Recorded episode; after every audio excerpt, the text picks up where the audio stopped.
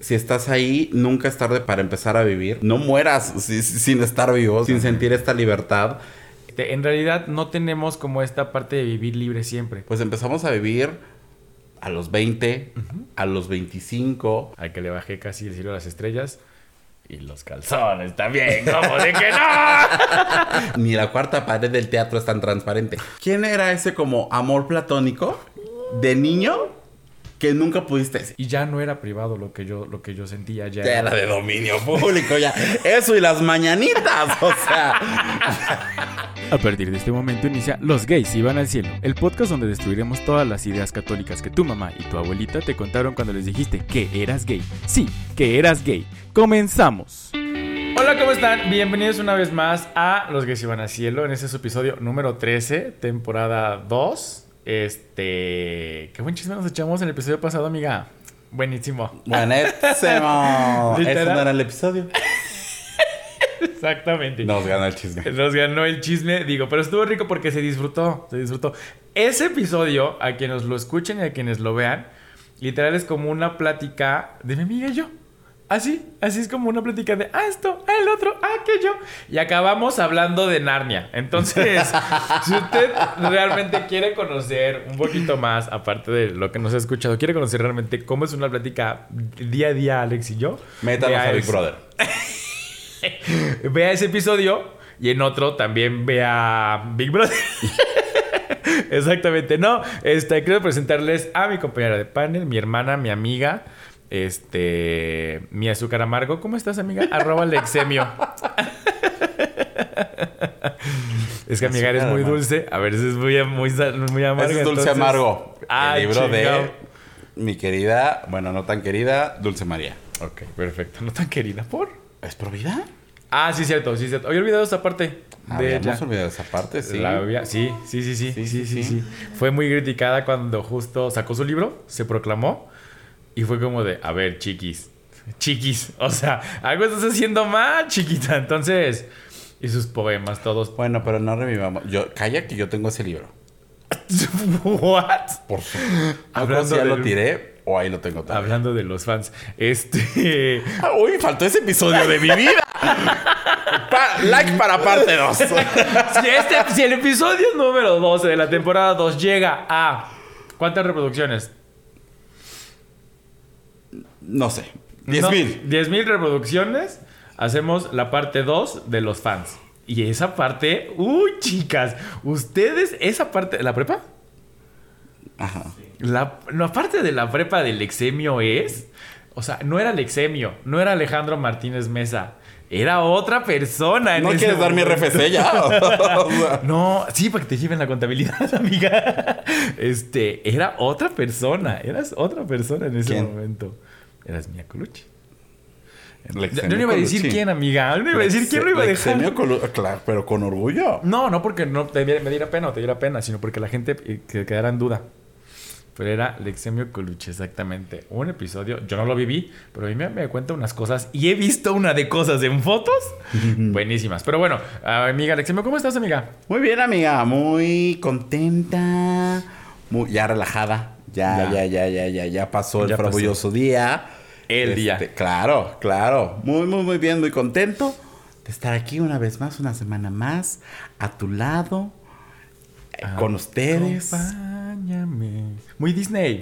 Muy Disney, mu- Disney, No, muy por favor. muy Disney. Disney. Lenguas, querida, Muy lenguas. Disney. Muy Disney. ¿Qué vamos a hablar hoy, querida? Eh, tú, socia? tú tienes el tema. Lo tengamos o no. Apren- Ay, amiga. Mi Yo digo que se va a regresar del más allá, ¿eh? Es que es una persona. Hablando de, de- rápido, es que siempre nos perdemos. Ay, pero es que siempre veo cosas. Te da el Mauricio Garza, pero Sí, sí, sí, cabrón, pero ¿eh? horrible. Pero, este, acaba de abrir su tienda de ropa otra vez. Jenny Rivera Boutique.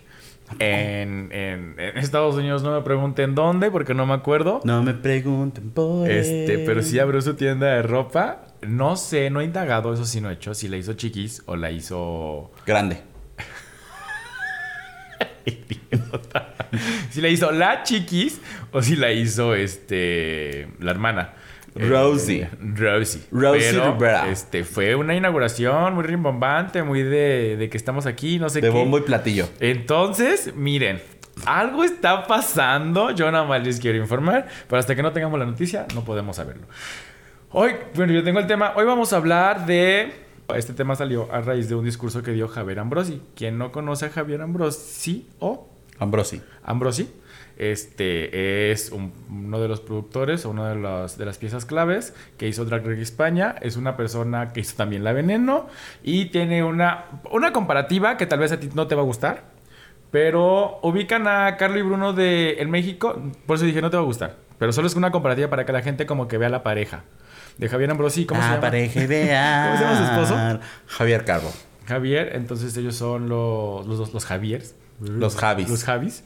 Este, eh, Bruno y Carlo en México, la gente que podría dimensionarlo, bueno, ellos son en España, con muchos más este, películas, eh, realities y cosas de... Series, obras de teatro. Tiene cantidad de, de cosas, pero creo que Drag Race en México fue como de, ah, ok, ellos son los Javis, ¿no? En España eran muy conocidos, pero en México era como mm, dos, tres personitas. Tampoco eran tan, este, ¿sabes? Pues miren, los que vemos televisión española que... ¡Ah! Los que sentimos que vivimos en la madre patria, pues realmente son familiares. Pero este, no sé por qué lo dicen ustedes.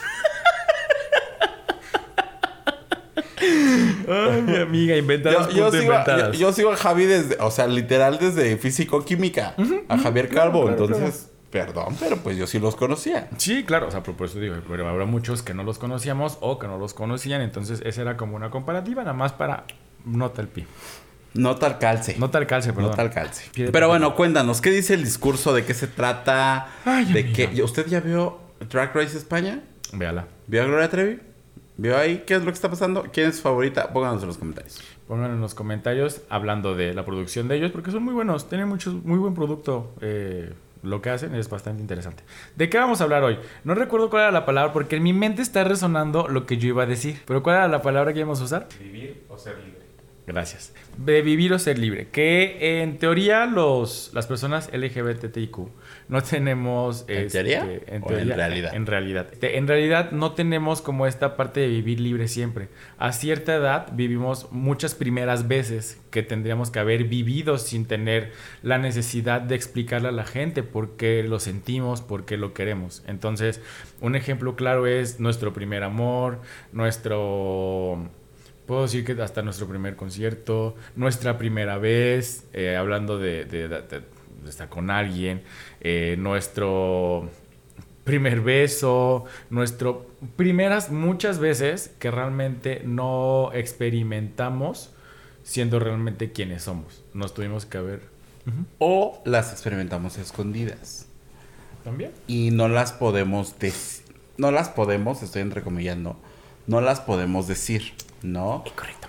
este de repente pues tienes que ya te gusta el niño de la primaria pero no le o, o, como decíamos en, en, eh, capítulos anteriores en nuestros tiempos no le podíamos decir a nuestras amiguitas de, ay me gusta tal me gusta tal me gusta tal no Claro.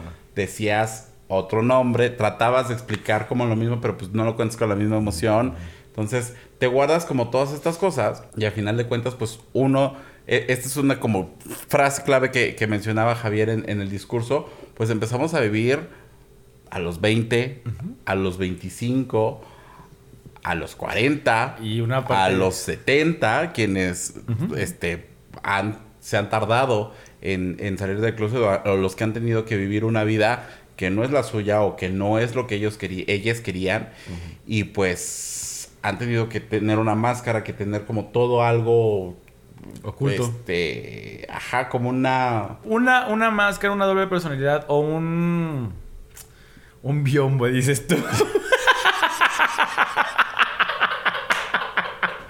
este. No. salió peor o sea Eh, ajá, sí, sí entendemos. Una cortina. Una cortina, exacto, una humo. cortina de humo. Pero también, eh, para completar esto que dices, es que hay muchos que no lo pudieron hacer. También hay otros, o sea, que sí a, a los 20, a los 30, a la edad que pudieron, pero hay otros que no lo pudieron experimentar por esto que hemos dicho, los discursos de odio, porque no se, porque simplemente no se les permitió o se les privó de la vida que querían tener, ¿no?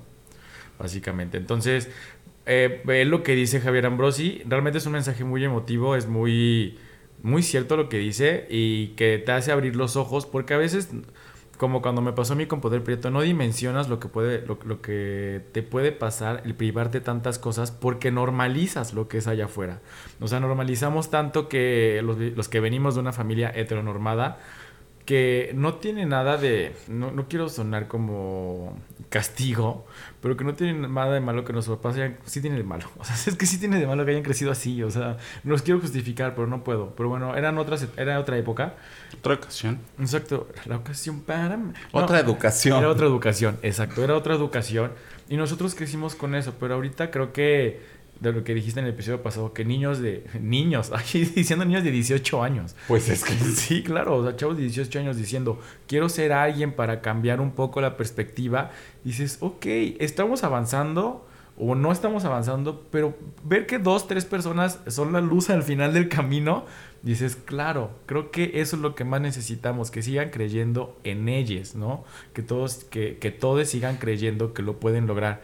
Entonces, esta parte de decir, eh, yo soy, va a sonar como muy a comercial de, de, muñeca, ¿no? Como comercial de Barbie, sé lo que quiera hacer, realmente creo que es debe ser un lema de vida, ¿no? O sea, debe ser un, no tiene que importarte lo que piense el de junto y no tienes que darle explicaciones a nadie más, llámese familia, llámese amigos, llámese quien sea, de lo que tú quieres ser, ¿no? Sí, te iba a mencionar que hablando de que pues algunos empezamos a vivir a los 20, a los 25, a los 30, a los 40, a los 50. Lo, lo que me pasó, bueno, lo que vivimos, viví en, en, esta convivencia con Jack, ¿qué es esto? O sea, ver eh, chicos, chiques que no solamente están viviendo en libertad, sino que se están preocupando por, por, por las otras personas, ¿no? Que están tratando de hacer un cambio cuando... ¿Tú qué estabas haciendo a los 18 años? Justo estaba, estaba intentando salir del closet. O sea, ya estaba, o sea, ya tenía mi primer pareja mi, primer pareja hombre, o sea, justo esta primer pareja eh, homosexual, y estaba intentando que no me lastimara lo que fueran a decir de mí. Pero no estaba con un estandarte de soy abierta, abiertamente gay, era como de, ok, sí soy gay, pero tengo que guardar esta compostura entre comillas. Eso estaba haciendo y jugando y divirtiéndome, cosas así. Nada por el mundo, básicamente. no era una persona, no, era un fijo activo todavía la sociedad amiga. Cállese. Ajá. No, es como que el PIB depende de ti, pues no, ¿verdad? Así como que la alza y la baja, no. Sí, no, no, no, no. Pero, o sea, e, este tema de que cada vez las juventudes estén haciendo algo por, por la sociedad, mucho más jóvenes, está wow. O sea, y no solamente, obviamente, en, en, en, el plano LGBT, pues, que es como siempre lo decimos, lo que nos, lo que nos, mueve. lo que nos mueve, pero sí hay, este, pues, en muchos otros aspectos, ¿no? También eh, eh, todo este tema de feminismo que eh, la, la, las mujeres jóvenes lo tienen muy presente este, todo este tema de, de, justicia social, de liderazgo, de todo esto, que bueno, está latente en cada uno de, de, de estas, en cada una de estas personas, ¿no? Entonces, uh -huh. pues es algo que me gusta mucho, que pues tristemente nosotros no pudimos vivir, que tristemente nosotros no pudimos hacer hecho, no pudimos hacer nada, y que ahora ya, oh, a estas alturas lo queremos venir a hacer, claro, ¿verdad? Claro. Pero nunca es tarde, ¿no? Nunca es tarde. Eh, ¿Tú a qué edad? Y ya seguramente ya lo dijiste en algún episodio, pero pues habrá personas que el día de hoy estén este, conociéndonos por podcast. primera vez, ¿no? Eh, todos nuestros seguidores de España, que a partir de hoy vamos a tener gracias a Javier Ambrosi.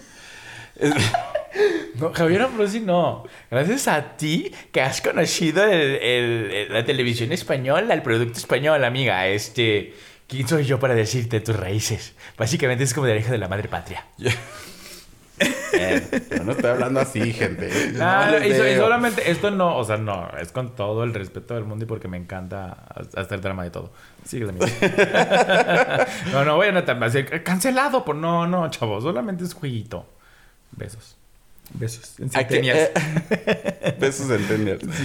¿A, ¿A qué edad saliste del closet? Cuéntanos. ¿Del closet? ¿Mi closet o el closet de la gente? Los dos. O sea, mi closet salí como a los.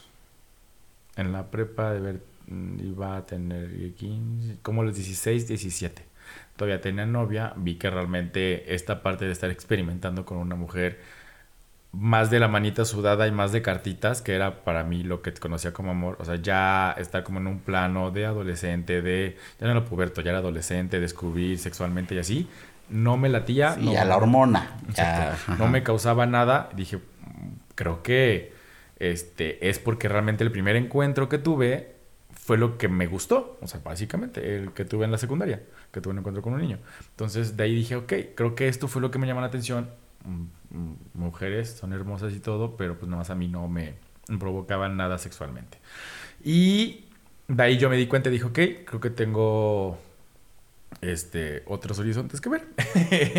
y ya. Y eh, del closet de los demás, bueno, ya de los demás, hablo con el closet de mi mamá, creo que fue como a los 18, 19, donde realmente fue un evento desafortunado la forma en que pasó, porque este no fue la forma en la que yo quise que, que sucediera, pero pues se tuvo que hablar. O sea, ahí sí literal no fue que yo quisiera, fue un se tuvo que hablar, un, un tuve que decirle a mi mamá, yo soy esto, este, me gusta esto, heteronormado. Y creo que eso sí no lo he dicho. Por eso, hay una parte cuando hablamos de esto que siempre digo, todo mal, todo lo dije mal, estuvo incorrectamente todo lo que dije. A estas alturas, obviamente, me recalco me retracto, me recargo en la pared, me retracto de todo lo que dije en ese momento porque mis palabras textuales fueron y me retracto y siempre voy a estar arrepentido de lo que dije, pero en ese momento no conocía lo que yo, el mundo que yo realmente en este punto digo quiero defender, ¿sabes? O quiero que la gente vea.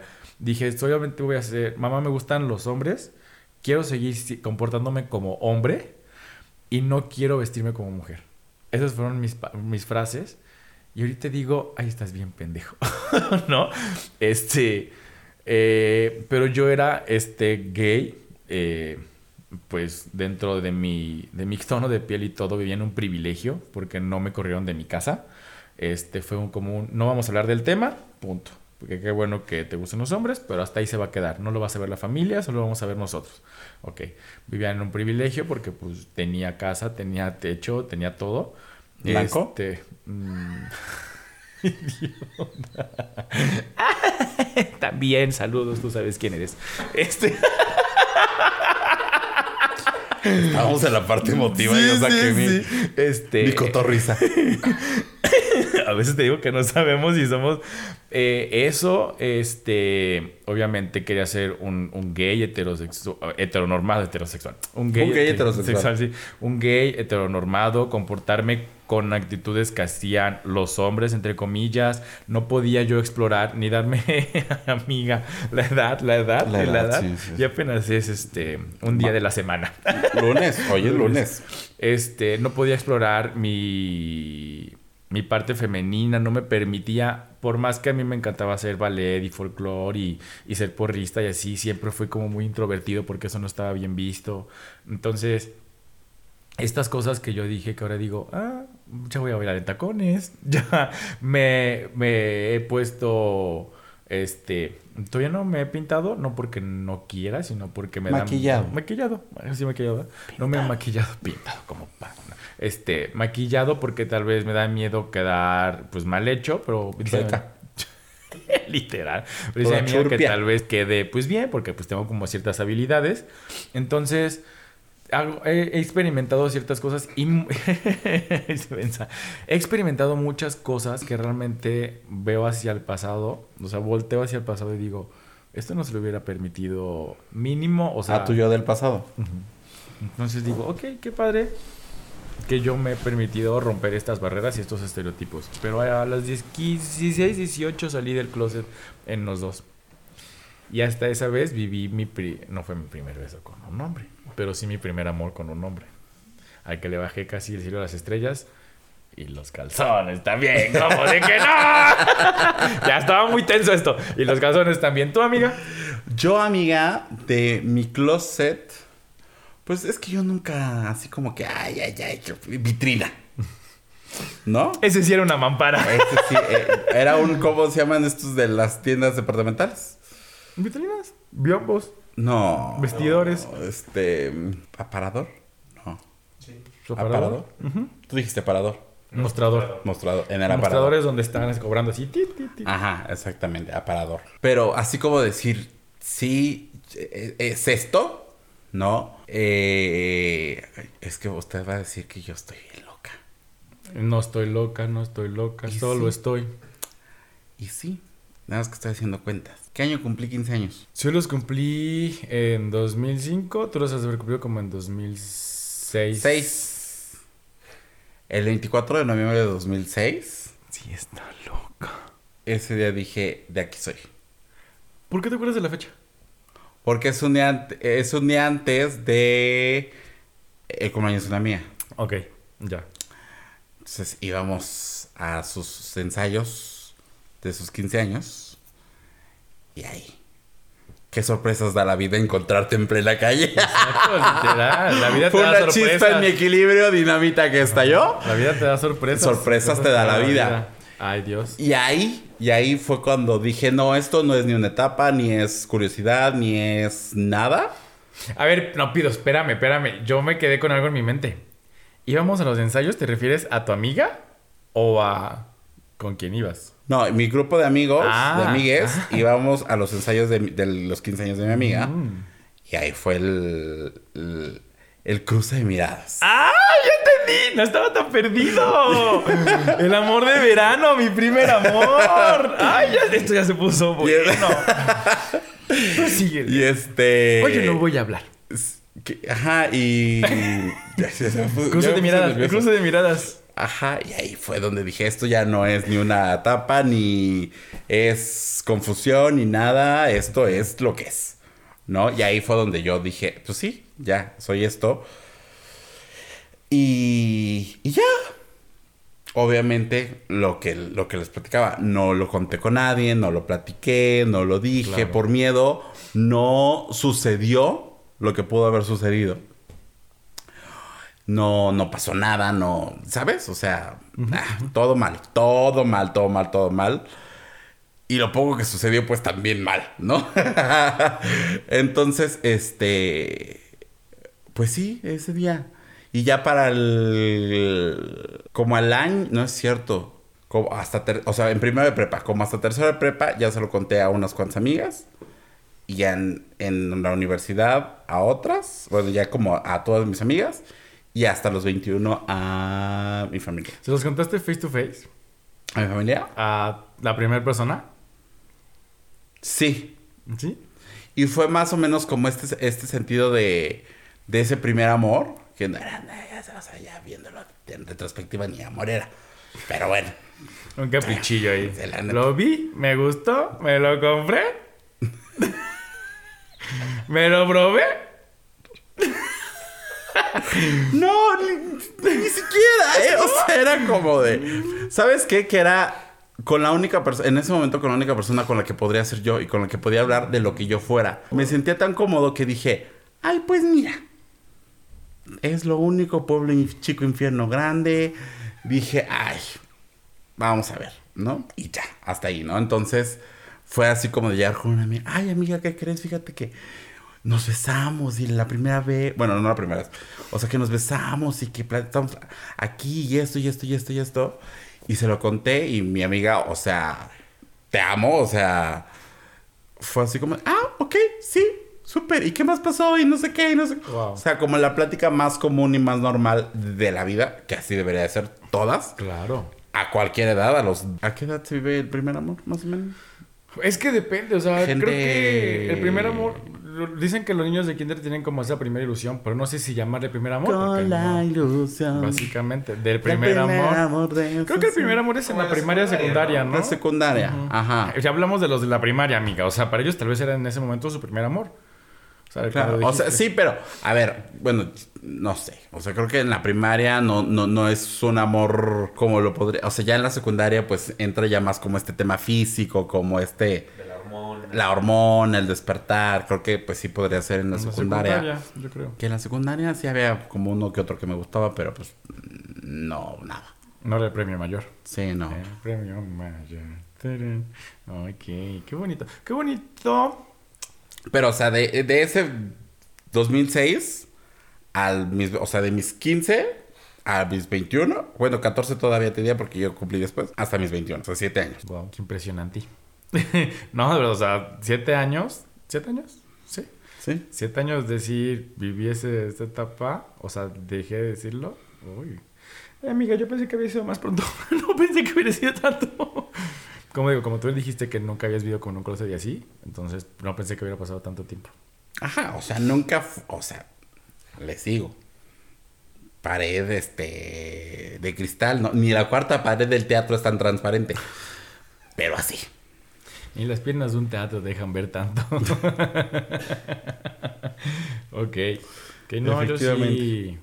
Poquis más, pues porque familia este, un poco más tradicional. Entonces, ni modo. Fue lo que nos tocó en ese momento. Pero te tardaste menos, Menos que. menos tiempo en decirlo. Sí, sí, sí, sí, pasó menos. Ahorita me acordé, justo es que tenía una idea en la mente. Ya me acordé. Yo te pregunté que, ¿cómo le dijiste si face to face? Eso es lo que tenía en la mente y por eso me trabé. Yo no tuve tampoco, ni siquiera el valor, puedo decir, estaba, tenía mucho miedo y le dije a través de un correo electrónico a, en el que ese momento era mi mejor amiga. Le escribí un correo y aparte fue súper ñoño porque se lo escribí, se lo escribí Enviar a todos.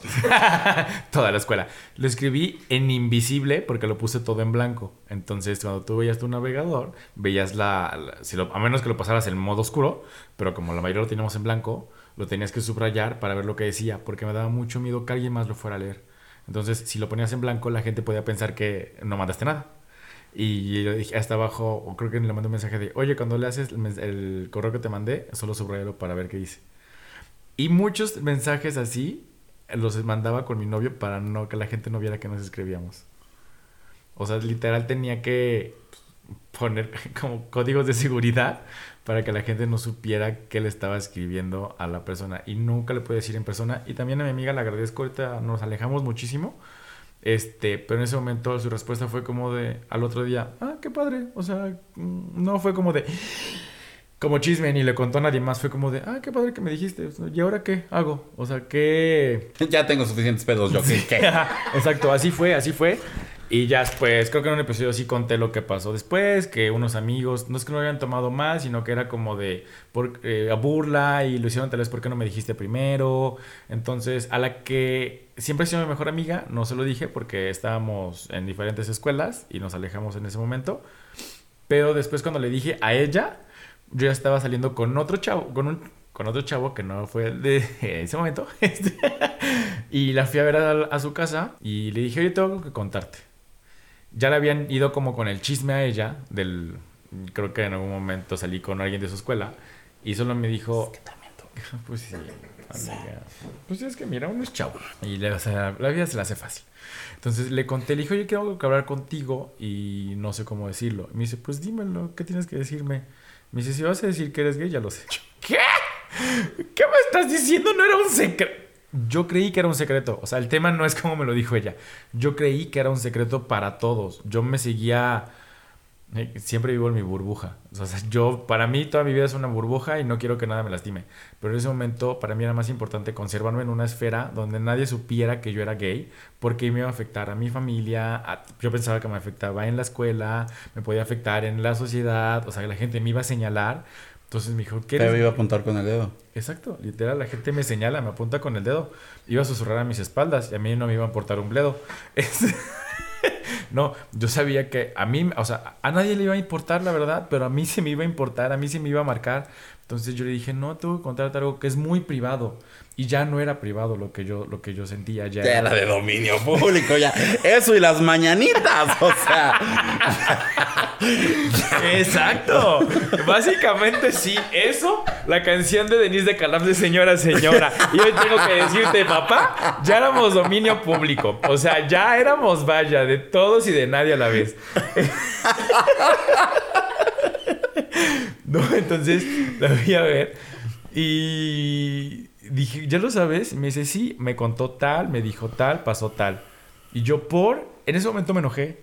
Dije, pero ¿por qué te dijeron? Porque obviamente a mí me sacaron, no me sacaron del closet de ellos, pero sí me contaron algo como artista que era muy mío, que era muy privado y yo creí que nadie sabía. Entonces, este, pues ya la gente Y que es un momento tuyo, o sea, que es un proceso que sientes que te cuartearon. Sí, sí, se cuartearon. Sí.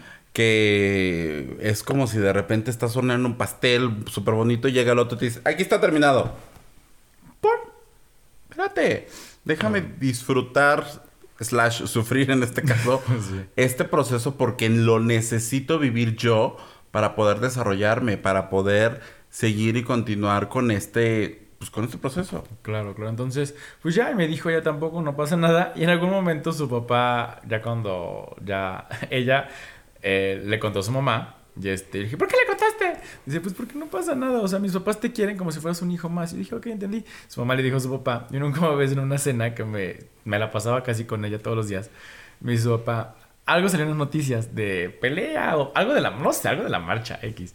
Dice, ah, sí, es que estos jotos.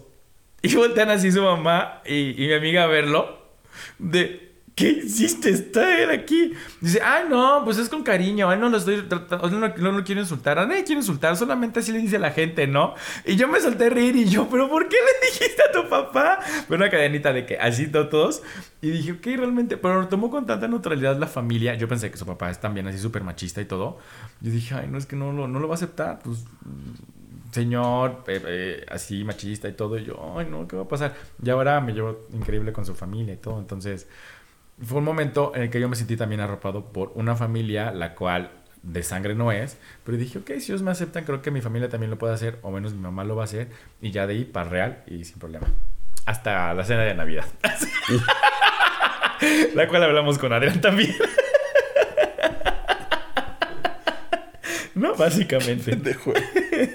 Entonces así, pero así fue esa, esa parte de la salida de closet, de que yo no tuve el valor de decirle a alguien face to face, soy una persona homosexual. Me costó muchísimo, muchísimo trabajo decirlo. Como creo que hay muchos allá afuera que no lo dicen por pena o porque tal vez hasta los corren de su casa, que siempre hemos dicho, ¿no? Una personita que te, que te mandé hace tiempo para que poder invitarla. Justamente hablaba de esto, o sea, él con su familia, con todo mundo, él era eh, abiertamente LGBT y no tenía tema en decirlo pero de repente tomó relevancia en redes sociales y le daba mucho miedo. O sea, dado que, por ejemplo, pues redes sociales, digamos que es un lugar seguro, entre comillísimas. Sí, claro. No, pero que, o sea, caben como que todas las diversidades, como que caben todos los tipos de contenido, caben todos los públicos, se habla de los temas, está la información ahí.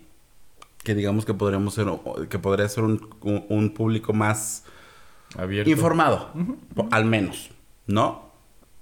Y le daba mucho miedo decirlo, ¿no? Por las repercusiones que pudiera tener, por todos los temas. Y verlo, por ejemplo, que es, o sea, el tema de a qué edad empezaste a vivir. Él tiene treinta y tantos años. Y de repente ver que hizo y que habló. Y está como. O sea, te cambia la cara. Te cambia la sonrisa. Te cambia todo de. Ah, soy libre, o sea, ya no estoy atado a nada, ya no estoy encerrado en ningún otro lado, o sea, soy libre y, te puedo contar con... Él decía, qué paz poder hablar con los pronombres que son y no tener que estar pensando en mi cabeza cómo decir las cosas para que no, para no decir él. ¿Sabes? Y que es algo que nos pasa muchas veces. Yo, cuando... cuando Patricia dices. cuando estudié, uh, empecé a estudiar francés. Ulele, señor. Ulele, señor francés. Este, ves que aquí puedes decir yo la amo, yo lo la amo o lo amo, ¿no? En francés hay una forma en la que puedes eh, contraer el como si dijeras yo la amo, ¿no? No la amo de la mierda. ¿No? Sino de hacer una contracción y quitas la A y la E. Dije, yo de aquí soy. Claro, de aquí me agarro. Yo de aquí me agarro y de todos lados ponía Julem, Julem, Julem. Y Dios, o sea, ¿sabes? O sea, como esta forma de, tratar de hablar en la que no digas lo que, lo que quieres decir, pero que obviamente comunicas, ¿no? Entonces es bien complicado. Otro tip, otro tip. Otro si usted no quiere que la gente lo sepa, ¿cómo es, amiga? Julem. No mames, los cabrones. Estás viendo que. no te pases de lanza también. O sea, si estás abusando de tu privilegio, ¿eh, chachita. O sea, Francisca, estás abusando de tu privilegio. No chingues. Deletreanos cómo se, cómo se dice. No, no te puedo deletrear cómo se dice. Te puedo deletrear cómo se escribe. J, el, no, J, Las. J, E, espacio, L, apóstrofe, A, I, M, E. Su madre, qué complicado. Lo intenté escribir en mi mente y me quedé en el apóstrofe. Pero ahí se los pondré. Este episodio se llamará Julem. Julem. Abajo pondremos este, el título y abajo. el- ponemos el título y abajito Julem para que ustedes se acuerden. ¿Cómo? Julem. Julen. Ju- Jurem. Jurem. Jurem. Jurem. Jurem. No, ¿sabes qué quería hacer? Este. sí. Ahorita que dices Dime, dime. Yurem. Digo, lo que buscas, Ajá, lo que ajá. vas a, a- Lo que encuentras, lo que vas a buscar. Ahorita que, que, que dije Yurem, me acordé, ¿no? ¿Quién era ese como amor platónico de niño que nunca pudiste decir? Amor platónico de niño. Seguro era alguien de las telenovelas infantiles. Y no recuerdo. Sí, sí recuerdo quién era. Era Martín Rica. Ay, qué básica. O sea, de chiquito que nunca puede decir. O sea, de chiquito que nunca puede decir Martín Rica. Cuando crecí y fue la euforia de la universidad. Este. Ah, no es cierto. ¿Qué fue antes? ¿Patito fue o RBD? RBD. RBD.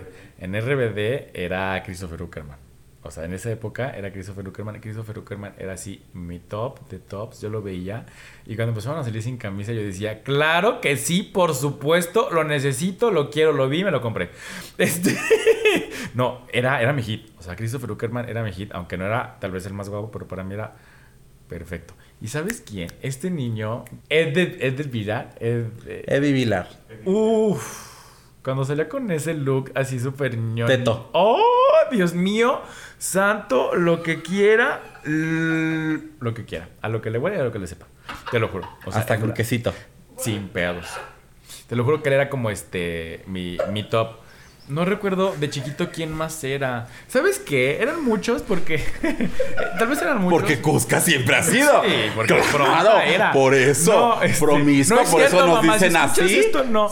Este, no. ¿Te acuerdas cuando salían en las revistas eh, las- La edición las especial de? Año Nuevo.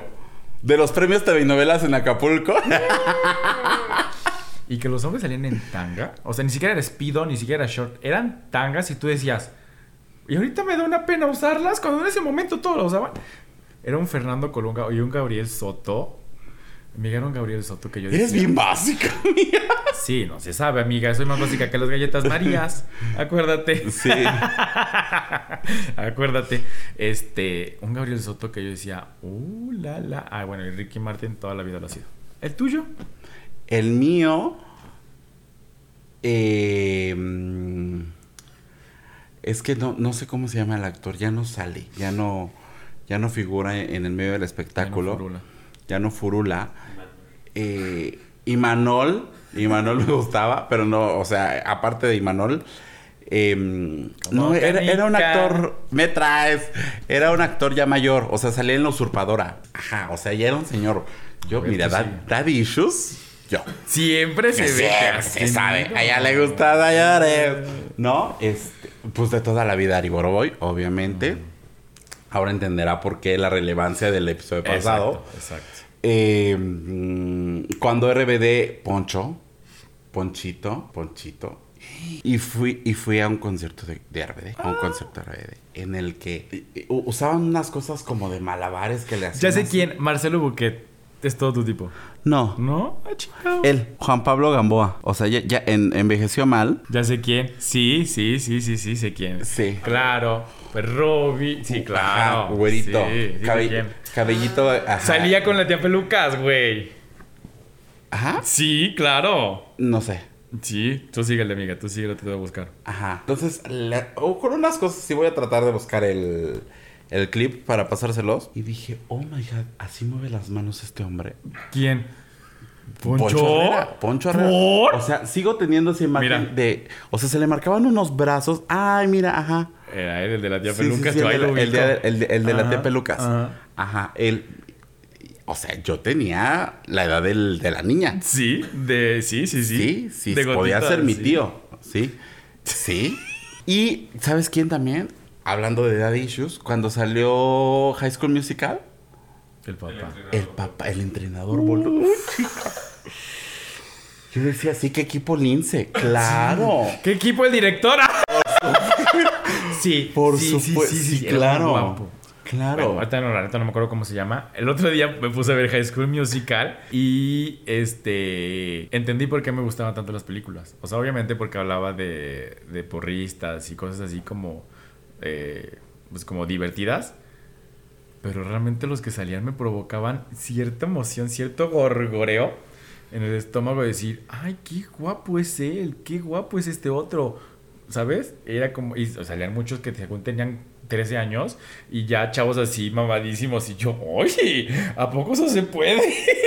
¿Cómo se logra? Entonces, este, creo que ahí también fue como esa parte del despertar, del despertar. También, también sabes qué, digo, no es por colgarme de, de su fama actual, ¿verdad? Pero en Código Fama, el gran Diego Boneta. Uh, chica, chica. Me acuerdo perfecto que salía con unas, con unas, este, como bailarinas. Sí. Uh, chica, sí, claro, por A mí, ¿sabes quién? Y, sí- y sabes que sí me gusta hasta la fecha, Lalo, Lalo Brito. Cuando salió la nueva banda Timbiriche, Ajá. yo veía, yo más que ver al- a, César, creo que se llamaba el niño rubio, yo veía a Lalo Brito y decía, oh, Uy, Lalo también era muy... Usted, joven centennial, no está entendiendo. no, nada, nada. Es como si usted viera ahorita, este, un chavo, un BTS, vamos a regresar a lo mismo. Mm, Ajá, sí, un BTS, un... ¿Quién, güey? Un Polinesio, no. Ajá, un Rafa Polinesio. Sí, como que ven Rafa Polinesio y dices, uy, Rafa, porque, o sea, ¿en qué momento? Rafa Polinesio también tiene un cuerpo que dices, Rafa, de- usa la, ropa demasiado holgada para esos cuadros que te cargas. Como si fuera un Jorge Ansaldo, un, un Brian Escabeche. Este, estos personajes, no, amiga, no los conoces, no te I'm not preocupes. understanding. Sí. No, no, no, O no, sea, esos no. personajes. Así me sentí ese día con Jack. ¿Así?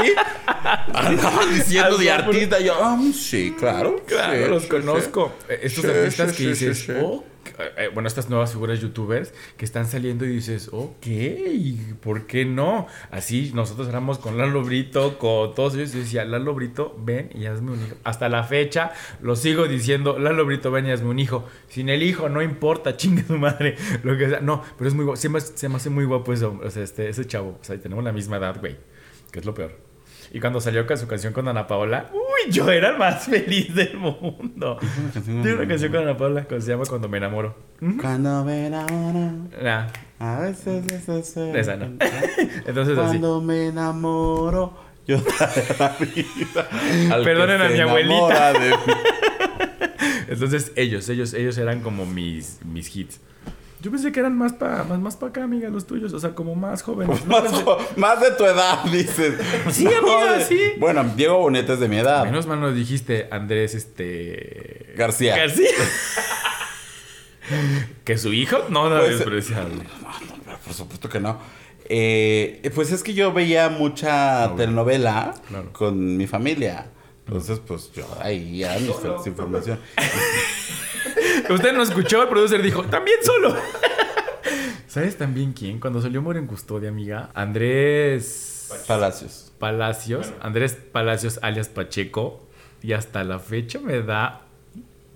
Y una vida. Es que esas voces. ¡Oh, sí!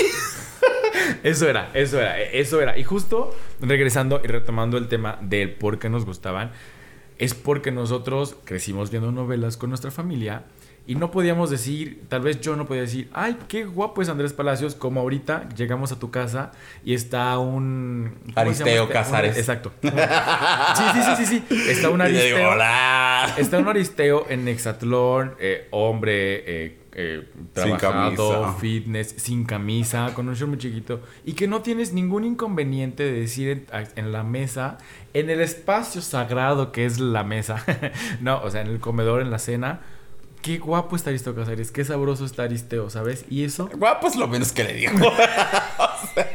que, o sea, que lo puedes decir y no hay ningún problema. Y eso tal vez en los 15, en los 10, o sea, que veías a, a Diego Boneta, que ves a esos artistas que estamos diciendo, no puedes decir, ay, qué guapo se me hace, ¿no? O sea, solamente te lo Qué callabas. gordo se me hace. Este, no, no podías decir eso. Era como muy. Pues me lo quedo y de ahí no va a salir. Solamente lo voy a saber yo o mis amigas. O si lo dicen mis amigas, voy a decir. No voy a decir nada, solo voy a sentar con la mira, con la cabeza, ¿no? Entonces, son esas diferencias y, eh, que, que vamos creciendo y que vamos eh, teniendo oportunidad de disfrutarlas. Tal vez por eso decimos que no siempre disfrutamos nuestras primeras veces. Yo tuve que haber dicho, ay, qué guapa. Creo que en algún episodio lo dije, que yo siempre dije que me quería casar. O sea, sí, yo sí, mi sueño de hadas. En el primer episodio, vaya, escúchalo. Escúchelo. Dije sí me quería casar, pero dije que me quería casar con una mujer. Yo veía mi boda con una mujer, a mi, a mi esposa vestida de blanco, bla, bla, bla. Yo lo hacía más por la boda, ¿no? Pues por el evento y porque me gustaba esas, esas monerías. Pero nunca pude tal vez haber dicho hasta veintitantos, quiero casarme con un hombre. Entonces tuve que visualizarme y tuve que decir, ay, me gusta la Chofis, que ahora es María León, preciosa, hermosa, divina, talentazo. En la Virgen es- Ah, María León, María Chacón. Chacón, gracias. María Chacón, hermosa, divina. También María León, eres hermosa y preciosa. Este, tuve que haber dicho la Chofis, que, era, me- que, que me gustaba a ella. En vez de la alcachofa. Exactamente. O sea, ¿Han justamente. visto esas fotos, gente? Sí las hemos visto. Gente del Twister. Y deja de la alcachofa del hermanito menor. ¿Cu- No, eso es ¡No! No. ¡Uy, chica! Y esos sí son de dominio público, porque están en Twitter. Sí, Y claro, tienen están en. Twitter, tienen. OnlyFans, Sí, sí, sí, sí, tienen todo. Sí, este, eh, de ellos no pude haber dicho me gustaba, por ejemplo, un Martín Rica, me gustaba un... ¿Y qué decías? Enamorado de Britney Spears. Sí, alucinado con sus blue jeans. Enamorado de ella. Una superestrella. Trastornado por Britney Spears. Exactamente. No, sí, sí, sí, tenía que decir que me gustaba otra niña, ¿no? Entonces, no se vivió esa primera vez como tal vez ahorita en su punto muchos niños la- la- lo están explorando, ¿no? Hay otros que no, también, o sea, no vamos a generalizar, hay otros que lo siguen viviendo de no puedo decir que me gusta el de BTS, tengo que decir que me gusta la niña del grupo coreano, no puedo decir que disfruto De escuchar. EXID. Porque lo escuchaste en la, en la reunión. No, porque existe ese grupo, por eso lo digo que me sé. No, o sea, no pueden decir O existía, no sé. Existía. Me dicen, no puedo decir me gusta mamá, eh, este, el me gusta K-pop". mamá. No puedo decir que me gusta el K-pop, o no puedo decir que me gusta alguien de BTS y digo que me gusta el K-pop, ¿no? Por ejemplo. o sea, K-pop. K-pop. Me gusta que tengo que decir que me gusta el K-pop. No puedo decir que me gusta este, este, Alex Spacer. también, o sea, Benito, bueno, Benito Bad Bunny. Y me gusta solamente la música de Bad Bunny. O sea, porque obviamente Bad Bunny. Me gusta Anita. Un- en el caso de las mujeres no me gustan, me gusta Anita y me gustan las canciones de Anita. O sea, esas cosas que agradecido con el de arriba y con el de más arriba por ver a Bad Bunny con esos pectorales y Anita con ese cuerpezazo que se carga que dices, mujer, ¿qué estás haciendo? Aparte, mujer, ese cuerpo de, de mujer caribeña antes no se veía y ahorita... Bárbara, bruta. ¡Qué bárbara! Mori. Ana Bárbara. Entonces, eh, regresando, creo que. Quería poner el discurso de Javier Ambrosi. ¿Crees que nos lo detecte el copyright? Eh, muy probablemente. ¿Podemos poner una partecita? Sí, Nomás de cómo claro. empieza para la parte emotiva, que creo que es lo bonito. La parte emotiva, tres minutos. Este. no, no, no, la parte emotiva, creo que es debería estar fuera de los ojos de, de los Espera, niños otra vez. es fundamental. Creo que las personas LGTB, muchas, nacemos desarrollando una personalidad falsa para que no nos vean, Claro. Para que no nos peguen, para, Para que que no nos nos quieran. insulten, para que nos quieran. Entonces el orgullo representa justo lo contrario, exponerse, salir, celebrar. me emociono, el disfrute. Por eso me duele tanto cuando hay gente que quiere señalar el orgullo como una fiesta sexualizada o, o como algo que debería estar fuera de los ojos de, de los niños, porque es fundamental. Es la fiesta de los que no éramos invitados a la fiesta. Y creo que no podemos decir más después de lo que dijo Javier Ambrosi. Disfrutemos, estamos ya muy cerca, amiga, y muy felices justo de que va a haber, va a haber Pride este año. Entonces, a todos los que nos escuchan, a todos los que... Todes. Todes, perdón, gracias. Todos los que nos escuchan, veamos que realmente celebramos el Pride justo por esta razón. Por ser los invitados a los que no, a los que no nos invitaron a ciertas cosas. Pues los que nos discriminaban por no, por no jugar fútbol. Tú en tu caso dijiste que tenías que ir a jugar con niñas porque no te gustaba. Yo tuve que jugar fútbol para ser aceptado. Entonces, a los que no nos invitaban o a los que teníamos que ser invitados a la fuerza, celebremos y descubramos que estamos felices de ser lo que somos, ¿no? Orgulloso. Orgullosos de ser lo que somos. Corazones centenias. En arcoíris. Exacto. Y pues, Así es, así es. Pues nunca es tarde para, como, como lo mencionamos al inicio, para empezar a vivir. Pues si usted tiene 18 y ya lo puede hacer, qué afortunado es. Si usted tiene 65 y quiere hacerlo, nunca es tarde. Más vale vivir los, o sea, tal vez escucha mal, los últimos años de, de- de tu vida feliz, pleno, eh, en paz. eh, esto, Ricky Martin lo decía en una entrevista cuando salió del closet, que cuando dices que eres gay es como dar un high five con Dios, así de lo hice y de ahí cambia todo, ¿no? Entonces, si usted, la edad que tengas, el género que seas, lo, lo, lo que, como te identifiques, si estás ahí, nunca es tarde para, para empezar a vivir. No mueras si- si- sin estar vivo, si- si- sin sentir esta libertad. Las cosas muy probablemente puedan estar, eh, puedan tornarse complicadas al inicio, los primeros, tal vez los primeros meses, los primeros años, en lo que la gente se acostumbra a algo que no conoce, en la que la gente, en lo que la, en lo que la gente se documenta, en lo que ahorita tú mencionabas, ¿no? Que, que yo puedo hablar con mis papás de y sabrosarme a el que sea en la televisión, pero eso no llegó hasta cierto tiempo después, en los que tuvieron que, que, que- que asimilar to- to- todo esto, ¿no? Que, Exacto. que no es de un día para otro, que el día que tú sales del closet no es que a partir de hoy soy gay, he sido siempre gay, lo he sido desde que nací, desde que me descubrí, desde que, como lo quieran ver, a partir de hoy decido hacerlo público. Desde que me decido. una nalgadita y grité, ¡Gloria! Perdóname. a partir de hoy decido este, hacerlo público, compartirlo contigo. Claro.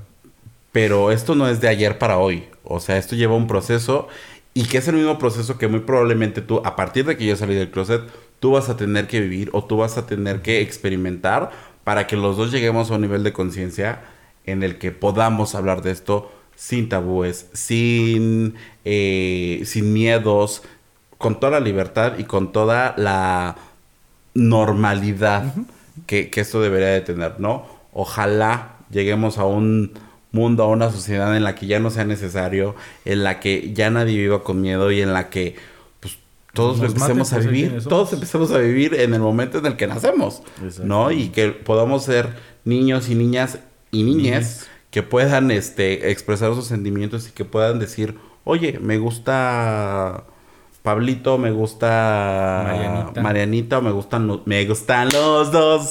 O de pasar por cobar, ¿no? Y este, y pues ojalá en algún momento lleguemos por eso, que nadie sufra de discriminación, que nadie sea no invitado a la fiesta y que nadie tenga que mentir o, a- o- crearse sobrevivir.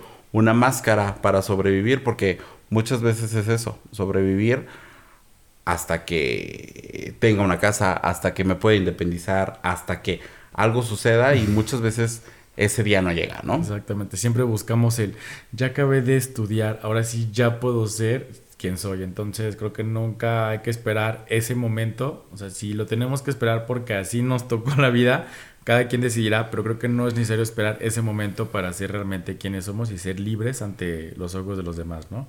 Entonces, pues muchas gracias por escucharnos, muchas gracias por... Vaya a ver el mensaje de Javier Ambrosi, de verdad, porque es bastante bueno y creo que dice palabras muy adecuadas de cómo realmente eh, romantiza y creo que o, emo- o hace emotivo lo que la gente allá afuera cuando hacemos la marcha y cuando decimos que hay tantas muertes por discriminación, tantos crímenes de odio, tantas, este, lo que en lo de Jack, de tantos ecosig y más. Él lo dice de una forma más emotiva. Creo que por esa parte puede llegarle usted a sus familiares, a sus amigos, para que digan, ah, mira qué bonito le dijo, tiene mucha razón. Si ya no quiere escuchar el tantas muertes y tanto esto, es que eso no es cierto, eso no está pasando. Bueno, póngale este mensaje que dice lo mismo, pero de una forma un poquito más dulce. Entonces, no se olvide seguirnos en todas nuestras redes sociales, Facebook e Instagram, como arroba los gays iban al cielo, Twitter y TikTok, los gays iban al cielo, con una sola S. Gays, Gays iban al cielo con una sola S, perdón. Y nos escúchenos todos los lunes en las plataformas de audio y los viernes en nuestro canal de YouTube. Acuérdese, dele suscribir, dele campanita, dele compa- eh, comentar, compartir, like a todos los videos, like para parte 2. Like para parte 2 del, del episodio 2, amiga. Ah, del... Los fans. de los fans. Para venir Ahí sí. aquí disfrazados, Y ahí sí va... vestidos como el... Vestida de azúcar. y, y ahí sí vamos a traer los puntos. Exacto. Este... ¿Qué estaba diciendo? Redes sociales. redes sociales, canal de YouTube. Canal de YouTube. Ajá.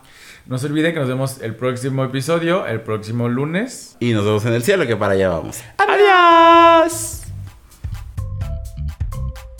Stream Los Gays iban al cielo en tu plataforma de podcast favorita y no olvides seguirnos en nuestras redes sociales. Twitter, arroba gays iban al cielo, Instagram, arroba los gays iban al cielo. Gracias por escucharnos y si te amas, protégete. Este es un producto de Colmena Creativa.